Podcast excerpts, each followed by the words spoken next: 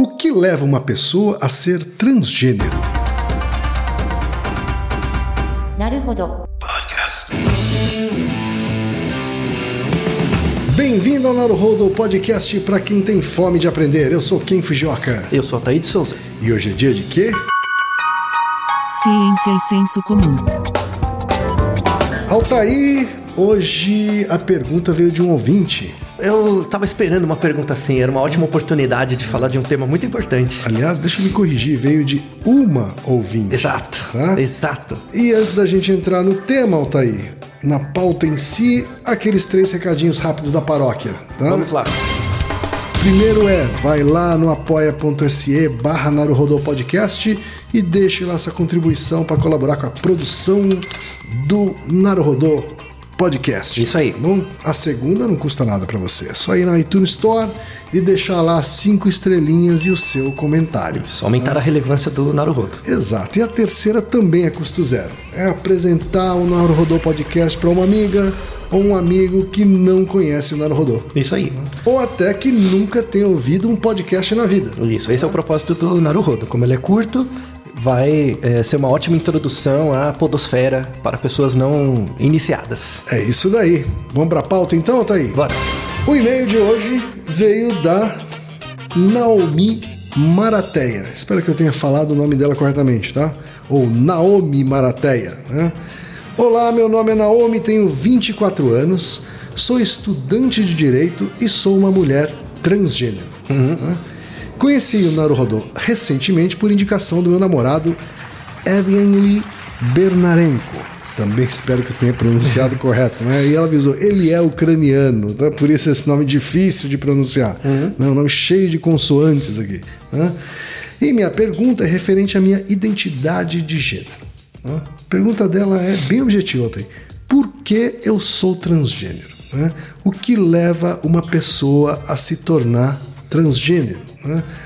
A gente inclusive colocou a pergunta dela literalmente na pergunta no, no título do episódio, né? O que leva uma pessoa a ser transgênero? Primeira pergunta que eu faço para você, Altair, tá? Uma pessoa é levada a ser transgênero? Excelente pergunta, sabe? É excelente pergunta, é uma pergunta ótima. É muito bom, é uma pergunta muito boa. É, abre espaço para várias coisas interessantes. Mas antes, vamos fazer alguma, algumas restrições, tá? Tem muita, principalmente em áreas sociais, assim, acho que quem concorda comigo, é muito bom estar vivo nessa época, sabe? Sim. Porque você tem uma mudanças sociais, assim, ou, ou da sociedade, mas não do Estado necessariamente, né? Você tem uma série de mudanças e discussões sociais que abre espaço para uma pluralidade de comportamentos, de expressão sobre comportamento muito legal. Sem dúvida. Tá? E, em última análise, é o que possibilitou, por exemplo, a nossa ouvinte de mandar esse e-mail e a gente falar sobre isso, que é muito legal, tá?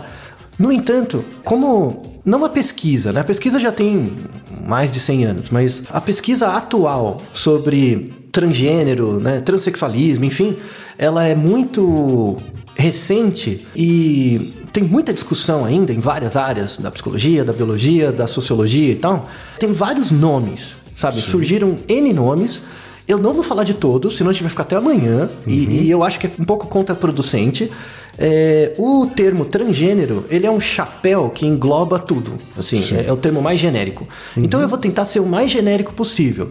Então, ah, eu não, você não falou de tal subgrupo. Eu estou escolhendo não falar, é, porque eu quero, na verdade, focar no aspecto biológico, que tem muito a ver com a pergunta. E aí, dela. que- eu quero aqui já de cara deixar aberta o nosso canal para as pessoas Isso. mandarem perguntas complementares, Isso. porque a gente não vai conseguir cobrir Em um episódio só, tudo obviamente. em um episódio só Isso. sobre o assunto, né, Altair? É, eu quero dar um eixo, e aí esse eixo traz outras perguntas que a gente pode fazer outros episódios depois, tá? Então, de novo, vamos começar com definições. A definição mais consensual, né, de um indivíduo transgênero são pessoas com a identidade de gênero diferente do sexo observado visualmente ou do esperado, né? Por alguma norma, enfim. O sexo observável, Físico, podemos né? chamar de sexo biológico. Isso, é, o sexo biológico, físico e a identidade de gênero. Então essa é a definição mais geral, tá? Mas você tem, como eu mencionei anteriormente, muitos subgrupos, subtipos e tal.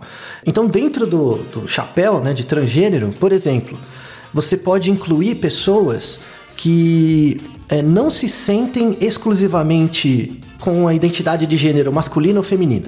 Então, porque a gente pensa de uma forma muito binária, né? Sim. Homem e mulher, masculino e feminino. E biologicamente, isso não é uma coisa social. Muita gente fala que é uma construção social. Não é. É biológico. Tanto o sexo quanto a sexualidade não são coisas binárias. São coisas discretas. Tem um contínuo né, de, de expressão. Do ponto de vista biológico e do ponto de vista de expressão do comportamento. Certo. Tá? Então, por exemplo, pode existir pessoas que têm uma diferença entre a identidade de gênero e o sexo observado, só que a identidade de gênero dela não se refere a nenhum sexo descrito socialmente. Então, por exemplo, aí conforme a sociedade vai discutindo mais, os nomes vão surgindo. Então, você tem, por exemplo, os queer. O nome queer surgiu no século XVI. De uma forma pejorativa. Sim. Porque é, é um, um termo, né? Um, Como um- quase tudo que, na, que, que É. nasce nesse universo Isso, da é. transexualidade, assim. né? Começa Pejorativo. assim, é, Então começou no século XVI como queer, é um, é, vem do inglês, que é algo estranho. Estranho. Não, não comum, né? Não binário. Você tem também bigêneros, pessoas que têm os dois. É, pangênero, pessoa tem tudo. Gênero fluido, é, agênero, que não tem gênero. Então vai bagunçando, sabe? E acaba desfocando do ponto principal que é por que que um transgênero é um transgênero, tá? Então só para deixar a ideia desse nome. Um, um outro nome importante, só para mencionar o conceito, é o conceito de intersexo. Intersexo, a pessoa que é intersexo, é, aí é mais, um pouco mais ligado a uma característica física. Então, por exemplo, quando a pessoa nasce, não é claro na genitália se é masculino ou feminino. Né? Aí tem várias causas. Né? Pode- em geral é variação genética. Então, você tem, por exemplo, a gente já falou num, capi, num episódio lá atrás. Gatos de três cores são sempre fêmeas. Tem a síndrome de Klinefelter do gato. Sim. A síndrome de Klinefelter é normalmente os homens têm dois cromossomos sexuais, X e Y, e as mulheres dois X. Né?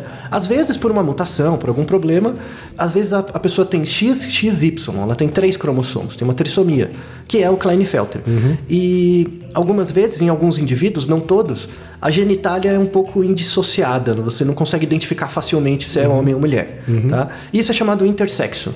Então, no passado, acabava se fazendo uma cirurgia de designação sexual em função de um dos dois, o que, que era mais funcional. Então, por exemplo, a pessoa nascia só com um testículo e nascia com grandes lábios, por exemplo. Aí tinha que meio que ver ali o que dava para fazer, o que, que era mais funcional, e aí acabava sendo o sexo físico da pessoa.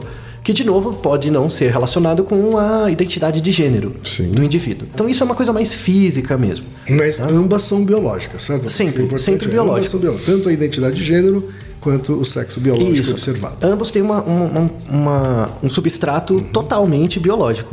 Mas, por exemplo, os nomes bigênero, pangênero, queer, o que quer que seja, eles são representações sociais. Claro. Então a pessoa pode nascer se sentindo com essa identidade de gênero diferente do sexo, mas não ter um nome relacionado a isso.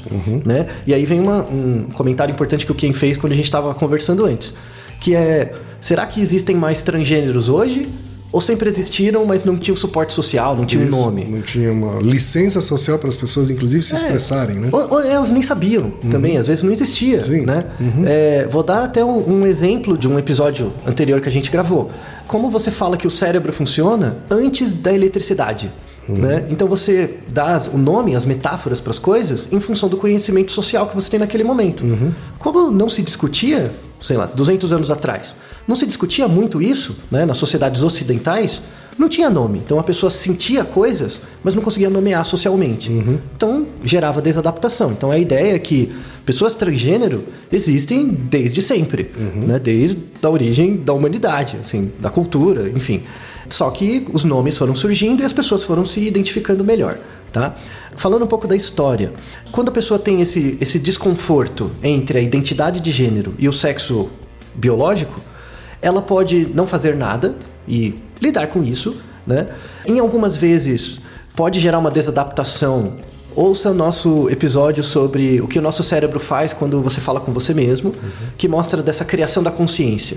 Então, como o corpo, né, o ato motor leva ao ato mental. Então, como o corpo acaba gerando a representação da mente. Quando você tem essa diferença né, entre o que você vê e o que você gostaria de ver, ou que deveria ver, às vezes gera um- algum problema de desadaptação, e é, é, é normal. E aí a pessoa opta por, dependendo da idade, a questão médica, fazer cirurgia, terapia, hormônios, enfim, para isso é chamado readequação sexual, né? Isso é cada vez mais comum e tal, né? Falando da questão histórica, em 1965 foi assim no Ocidente você tem um, um médico que era o John Oliver, John Oliven, que cunhou o termo transexualismo. Tá? Esse termo hoje em dia ele é pejorativo, ele não é um termo utilizado formalmente, por causa, é, ele é um termo ruim porque quando você fala sexualidade, então transexualismo, você está associando a identidade de gênero com o sexo. Sim. E as- essas coisas não têm a ver, né? Porque uma coisa é, é qual sexo você se identifica, outra coisa é qual sexo você tem atração. Então esse termo no início ele era ruim e aí depois surgiu o travestismo, né? Ou transgênero, né? Que é um termo mais adequado porque você dissocia a questão do sexo Com da questão da identidade de identidade. Isso, né? E aí já coloca um ponto importante que é a diferença entre sexo e sexualidade, né? Então, sexualidade é a expressão do comportamento sexual. E aí tem muita variação, né? É, Sexo existe em qualquer organismo que faz reprodução sexuada. Então, sei lá, você pega uma- um bichinho muito simples que tem reprodução sexuada, ele faz. Então ele faz sexo, tá? A sexualidade implica uma intencionalidade, ou pelo menos o indivíduo sabe o que ele está fazendo. Então, tem outros animais, outros animais. Aí eu discordo dos, dos sociólogos e antropólogos. Tem vários animais que têm sexualidade. Porque, por exemplo, o sexo regula a hierarquia. Por exemplo, então isso é um indício de sexualidade. Símio, macaco, bonobo, com certeza bonobo tem sexualidade. Porque ele usa as trocas, as relações sexuais como grooming social. Uhum, sim. né? Como E até para estrutura hierárquica. isso. né? Então, isso dá um contexto. Então, a pessoa não precisa saber que tem sexualidade para exercer Sim. a sexualidade. Isso é importante. Mas, já que estamos falando dos animais, eu quero colocar bem forte o porquê, né, do ponto de vista biológico. E é uma, é uma teoria muito sólida, Uhum. assim, muito sólida, do porquê pessoas transgêneros são totalmente normais. Uhum. Assim, apesar delas terem uma proporção pequena na população, dado Sim. a curva normal, óbvio, mas elas são totalmente esperadas e não, não é nenhuma aleatoriedade que rege isso. Ah, vamos observar outros animais, tá? Observe peixe, tá bom? Peixe, é, a fecundação do peixe é externa. Então ele joga o óvulo ou espermatozoide na água, acontece uma mistura e aí formam os peixinhos, Sim. né? É, você tem vários casos, é muito comum em peixe, peixe trocar de sexo. Tá? Então o peixe passa Ele por... nasce fêmea, por exemplo, Vira macho. e vira macho. Isso, dependendo da necessidade do ambiente e tal. Um caso bem comum é o peixinho dourado, né? O peixinho dourado é o do Nemo? Não é o Nemo. Não, o Nemo é peixe palhaço, eu acho. Isso, é. exatamente. Então, o dourado é... o King, né? O- isso, King, boa. Então, o peixinho dourado, eles têm, dentro dos grupos, eles têm uma estrutura hierárquica. Então tem um macho alfa, né, que coordena lá o grupo, as ações do grupo. Se esse macho alfa morre, por alguma razão, ou some e tal, a fêmea mais dominante vira macho. Então ela deixa de produzir óvulos, passa a produzir espermatozoide e ela vira macho. Sim. Com os comportamentos de macho, de ataque, de, de tudo, e ela domina o grupo, né? Em caso da ausência do macho alfa, né? Por que, que é tão fácil mudar de sexo assim? Porque você não tem órgão reprodutor, você produz o esperma, né? Então o organismo pode produzir os dois, e dependendo da necessidade, ele produz um ou outro. Como que você produz, por exemplo, como que eu modifico? Ao invés de produzir esperma, eu produzo ovócitos, né? Por mudanças genéticas, então o ambiente regula a expressão de genes por situação de estresse, alguma coisa assim, ou perdeu o macho tal, por eventos ambientais. Isso regula certos genes que eliciam certas enzimas, substâncias, que alteram a produção de hormônio. Como altera a produção de hormônio, o organismo passa a produzir ovócito em vez de esperma e passa a se comportar como um organismo macho em vez de fêmea ou vice-versa. Porque o né? ambiente pediu aquilo. Porque o ambiente pede, então é muito e, e flexível. esse peixe, ele também foi fruto de uma, uma seleção evolutiva. Claro, claro. né? Mas se você parar pra pensar, é muito melhor que isso aconteça. Então, por exemplo, é, Torna aquela espécie mais forte. É, é, to- torna mais adaptada, Uhum. né? Então, se você pensa uma população de peixes e por uma razão qualquer começa a ter muito mais fêmea que macho, Uhum. vai comprometer o sucesso da- reprodutivo. Então, se alguns machos puderem virar fêmea ou vice-versa, é muito mais eficiente, Uhum. né? É, então, peixe é peixe e anfíbio. Sapo, pff, muito sapo troca de sexo. Você tem sapos, por exemplo, que nascem fêmeas, no meio da vida deles vira macho, depois vira fêmea de novo. Né? Isso, o termo mais técnico, é chamado hermafroditismo sequencial. Então não é que o organismo é os dois, ele pode trocar. Né? Então quando ele é macho, ele é macho, quando é fêmea, é fêmea. Tá? Então peixe e anfíbio, como a fecundação é externa, tanto faz, né? Você pode mudar. O que, que aconteceu? Quando, quando começou a dar, um, entre aspas, um ruim, né? Quando os organismos começaram a ir para a Terra. Então, quando você pega o réptil, que começa a ir para a Terra, na Terra não tem água, a rigor, Sim. né? Óbvio. E E a logo. reprodução vai ter que se dar de outro jeito. É, então, não, não- tem água para jogar, né? O esperma e os óvulos. Então, você tem pressões seletivas, tiveram pressões seletivas nos organismos para fazer com que eles saíssem da água e povoassem a Terra, para a, a pressão seletiva foi no- nas estruturas externas. Então, por exemplo, se eu sou um réptil e eu tenho um réptil que fecunda, ou seja, ele tem uma estrutura que você consiga fecundar internamente o outro organismo, e você tem um outro organismo que recebe isso, né? então aquele que fecunda e aquele que é fecundado, o sucesso é maior, reprodutivo é maior. Por quê? A fecundação não é externa, ela é interna, né? E a a garantia de sucesso reprodutivo é muito maior. Então a pressão seletiva foi para, em alguns organismos, e e aí é muito mais fixo também, né? Então, alguns organismos têm que desenvolver uma estrutura fecundadora. Eu não vou chamar de pênis ainda, tá? Porque varia muito. Alguns organismos eh, desenvolvem uma estrutura fecundadora. E se você nasce com ela, você não consegue mudar, porque é físico. E outros desenvolvem uma estrutura para ser fecundado, né? Só que essa pressão seletiva física externa não se relaciona com a pressão seletiva do cérebro. Exato, quer dizer, a gente Então- está falando por enquanto, inclusive, do sexo biológico, da decisão de Isso, sexo biológico, isso. né? Porque a identidade de gênero se dá de outra forma. Isso, né? por quê? Num- Por quê? Um processo paralelo a esse. É, porque, por exemplo, você pode ter uma pressão seletiva para ser um organismo com, entre aspas, com pênis, mas seu cérebro pode agir comportamentalmente como uma fêmea, Sim. né? Por quê? Se você conseguir fecundar e gerar os, os filhotes, deu certo, né? Então, para seleção natural, o que importa é a reprodução. Se a reprodução tá dando certo, vamos aí, né? Então, a, a pressão seletiva para o desenvolvimento, para sexualização física é muito maior do que neuronal. Muito maior, né? Então, em réptil, você já começa a ter o dimorfismo sexual mesmo, né? Macho, e fêmea, pênis e tal, né? Aí, em aves, mais ainda, né? E mamíferos. Então, a coisa foi importante. Então, o primeiro ponto aqui é totalmente plausível biologicamente é, você supor que existem organismos transgêneros, porque tem que ter aquele que fecunda e aquele que é fecundado, isso, e a pressão para isso ocorre indistintamente da pressão do cérebro. Tá? E uma pergunta falando do peixe, falando do anfíbio. Quem? Qual é o bicho de estimação mais legal que existe? Qual é? Qual é? Fala, fala, pode falar. Pode falar. As pessoas ficam na internet brigando aí, cão versus gato, mas ne- nenhum deles. Qual é o bicho mais legal? A galinha. A galinha, claro, claro. Você sabia que é possível gerar uma galinha transgênero Pois é. artificialmente? É possível.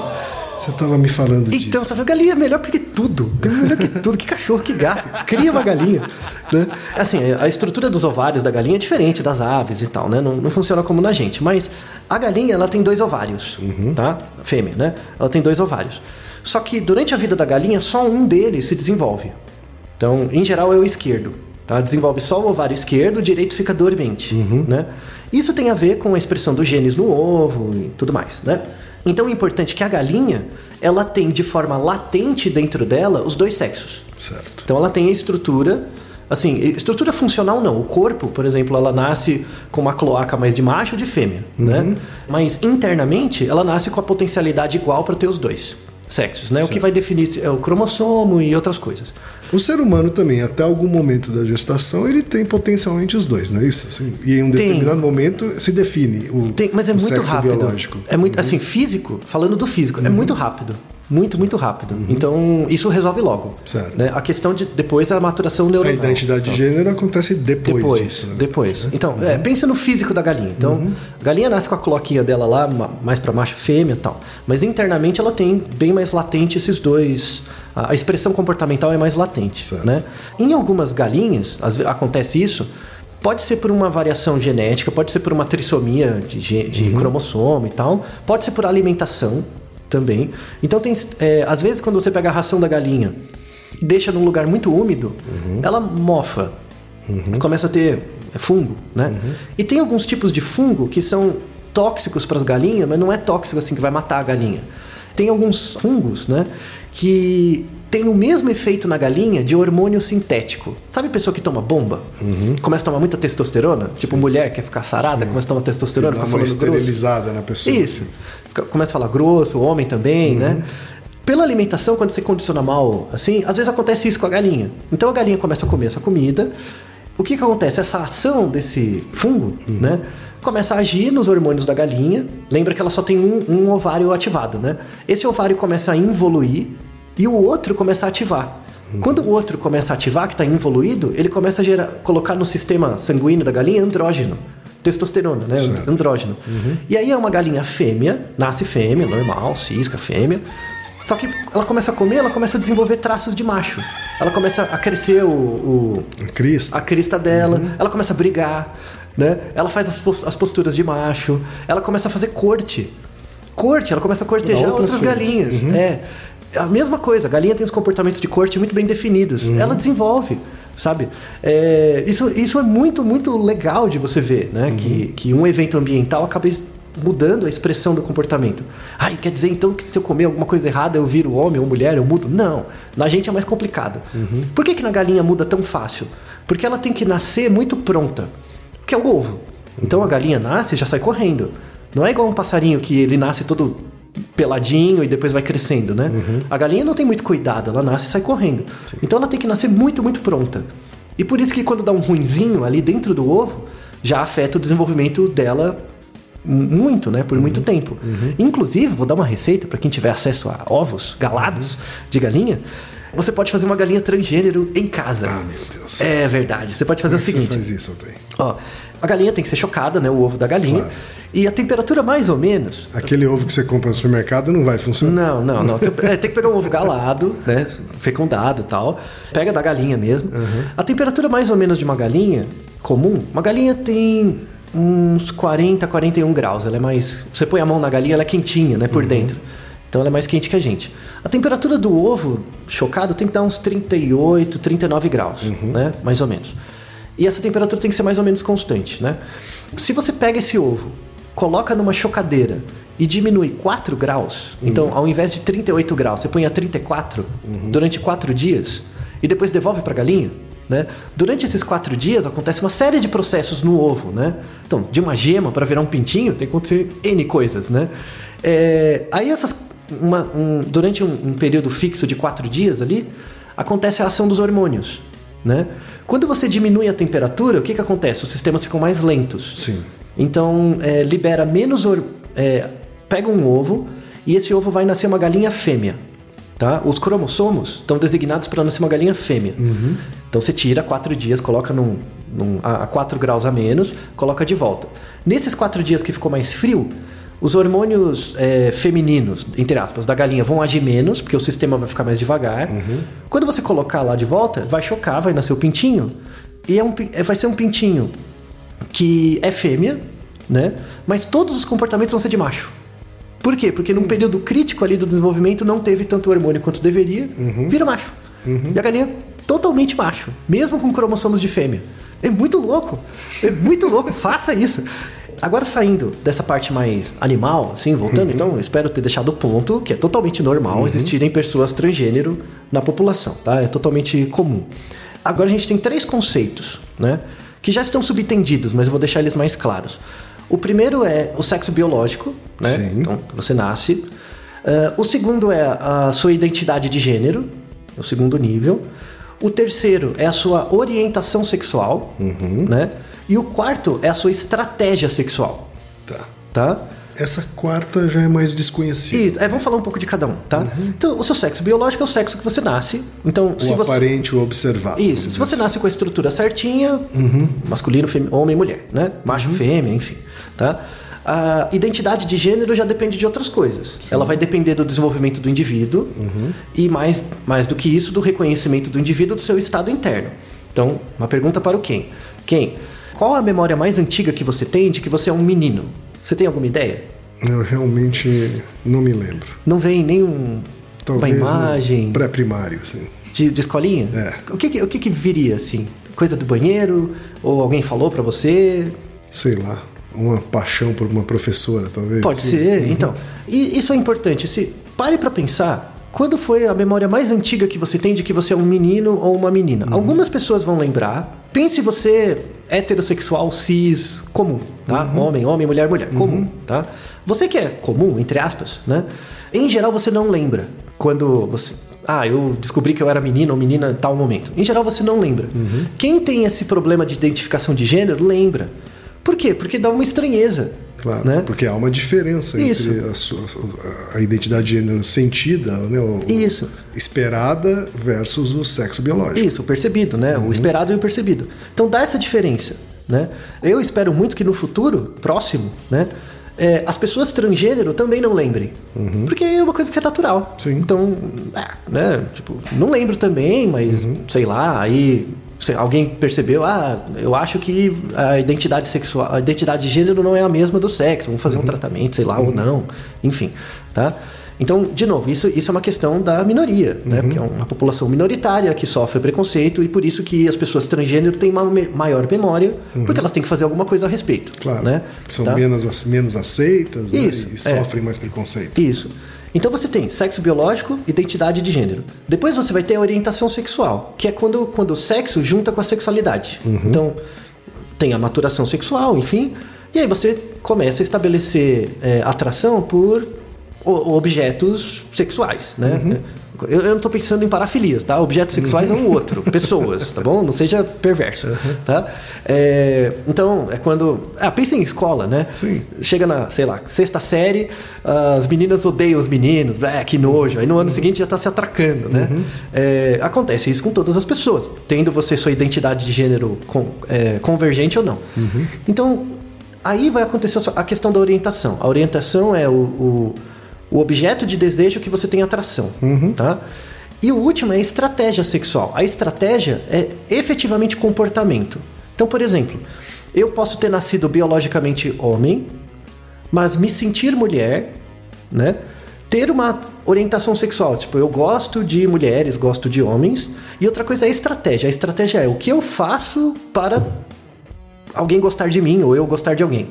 Entendeu? Então, por exemplo, você tem isso mesmo em heterossexuais, cis, enfim, pessoas comuns. Você tem, por exemplo, pessoas, sei lá, eu gosto de mulheres, né? Eu gosto de, de, de mulheres. Então, quando eu vou fazer o meu approach, conversar com as moças, mostrar meu interesse, eu adoto comportamentos mais femininos. Entendeu? Eu adoto estratégias mais femininas. Sim. Tá? Isso não tem a ver com orientação sexual, não tem a ver com identidade de gênero, nem com o sexo biológico. Tá? Então começa a criar umas. Por isso que eu queria fugir disso, só deixei pro final. Começa a criar umas coisas muito loucas. Por exemplo, o cara nasce. A pessoa nasce homem, se identifica como mulher, mas pode ser gay e, e o comportamento dela, assim, o comportamento afetivo dela ser de homem. E aí vai dando um grupo de combinações, se você pegar, vai, vai dar centenas de combinações, né? uma maravilha isso, né? Não, não, é legal, Essa mas mistura toda. Sim, mas é muito confuso também, né? Imagina na cabeça da pessoa. Então, ah, eu não me sinto compreendido porque eu tenho uma combinação. E aí as pessoas se agrupam em grupos, né? E daí que surgem esses nomes. Certo. Então, pro ponto do cast aqui, que é mostrar o porquê, esses nomes todos confundem demais, tá? Mas o, o- o que temos que deixar claro aqui é que existe uma diferença entre Deixar sexo claro biológico- para Naomi aqui, né? principalmente para ela, que existe uma diferença entre sexo biológico, identificação de gênero, orientação sexual e estratégia sexual, tá? Dá para fazer um cast sobre cada um deles depois. Ah, E que o, o fato dela ser transgênero tem um- um- uma natureza biológica. eminentemente biológica, que depois a cultura, como ela é resultado de, de seleção sexual, vai favorecer a criação de nomes. Essa é uma piada que a gente faz com o povo da área social. Porque o povo da área social em geral, o povo tacanho, né, que não estuda, da área social fica falando, ah, determinismo biológico, né, pós-modernidade, é tudo, é tudo flexível, é tudo socialmente determinado. Não, velho. Não. A determinação biológica, ela é tão ampla, porque ó, se você pensar essas combinações, gera um número quase infinito, assim, Sim. muito grande de combinações. O problema é social. A sociedade não, não evoluiu bastante para inventar os nomes. Então, então, o problema não é biológico, o problema é social. Né? É uma necessidade de colocar em caixinhas assim. Isso, né? é, é, é importante você pôr um pouco em caixinhas para você poder decidir um pouco, né? Então é importante, sabe? É, eu não sou contra que não tenha nenhuma caixinha. Tipo, esse relativismo cultural me incomoda. Não, não, tem que definir algumas coisas. Tem que definir o que é bom e ruim para você, né? Mas não pode restringir tanto, né? Então, para encerrar, a gente vai falar sobre questões culturais, né? Assim, mais genéricas. Temos, por exemplo, é, outras culturas, né, outros países, principalmente no Oriente, que aceitam muito melhor os transgêneros, né? Melhor não quer dizer aceitar bem, aceita melhor, tá? Um Ou exemplo menos pior às vezes. menos pior, né? Vamos começar pela Índia, né? A Índia você tem pessoas transgênero e elas são def- definidas como um terceiro sexo, né? Inclusive isso já foi referendado pelo governo indiano, né? Que são as pessoas chamadas Hijira, né? Hijira, exato. Hijiras. Então, as pessoas Hijiras elas nascem homens e têm uma identificação sexual feminina posteriormente. E na verdade isso é um pouco machista, né? Bem machista, né? É. Porque, quer dizer, o homem ele pode se, é, se identificar como identificar mulher. como mulher, mas uma mulher não pode se identificar Não. como homem. Então, Bem é, machista. Pois é, então. Aham. Tá vendo que é, é dialético, né? A coisa melhor. Por isso que a gente falou que é menos pior, né? É, então, tem, tem as suas contradições, né? Tudo tem as suas contradições. E por que que o- o- a Índia aceita os rigiras, né? Coloca... Porque você tem substrato na religião. Então, você tem várias entidades. A, Índia é politeísta. Você tem várias entidades religiosas indianas que são intersexo, ou tem os dois, ou não tem nenhum. Então, isso é mais culturalmente aceito, né? Existe uma crença, que é uma crença, obviamente, de que as pessoas que nascem giras, né? Elas tiveram algum tipo de problema na vida passada e era uma forma de pagar isso e tal. Então a, a- conduta do, do Estado não é uma conduta de perseguir e culpar essas pessoas, mas sim de acolher. Porque são pessoas que de alguma forma sofreram mais em vidas passadas. Isso, isso. É, é, é, é- a, rela- a relação do teísmo com o governo indiano é bem interessante. E tanto é que o governo incentiva a educação dessas pessoas, elas vêm de locais pobres, né? Incentiva a educação e agora, ano passado, começaram com cotas em escolas e universidades para giras. Certo. Então, apesar da dialética, Há pelo menos essa preocupação É, de é tratamento com a representatividade de uma minoria. assim. Isso, é um progresso e um regresso, né? Então as coisas são sempre dialéticas, né? Um outro exemplo é a Tailândia. Né? A Tailândia tem um nome específico para o transgênero, né? Que é um nome pejorativo. Então, cuidado, se você falar isso em tailandês, talvez Não fale, Não, é. não fale, a pessoa não entenda. Fala no contexto, né? Que é chamado katoei. Né? O, o katoei seria o transgênero masculino, tá? O, o interessante desse de comentar isso é que na Tailândia, também por questões religiosas, culturais, eles são um pouco discriminados, claro. Então, a pessoa, quando ela se descobre transgênero, em geral, a família não gosta, muitos deixam sua ca suas casas, prostituição, enfim. Mas hoje em dia tem um movimento muito legal lá que é de criar uma cultura catoei, sabe? Uma cultura do transgênero. Né? Então você tem vários transgêneros na Tailândia que ganham prêmios de concurso de beleza. Você tem, por exemplo, gravadoras que gravam músicas. Você tem bandas de, de- em que todos são transgêneros. Criou-se uma cultura mesmo ali. Você tem apresentador de TV que já que é transgênero, apresentadoras, enfim. Você tem um campeão mundial de kickboxing masculino que virou é, é, depois fez a- as cirurgias e tal e continua lutando com homens também. Como... Fantástico. É, então, então, de novo, essa coisa dialética, né?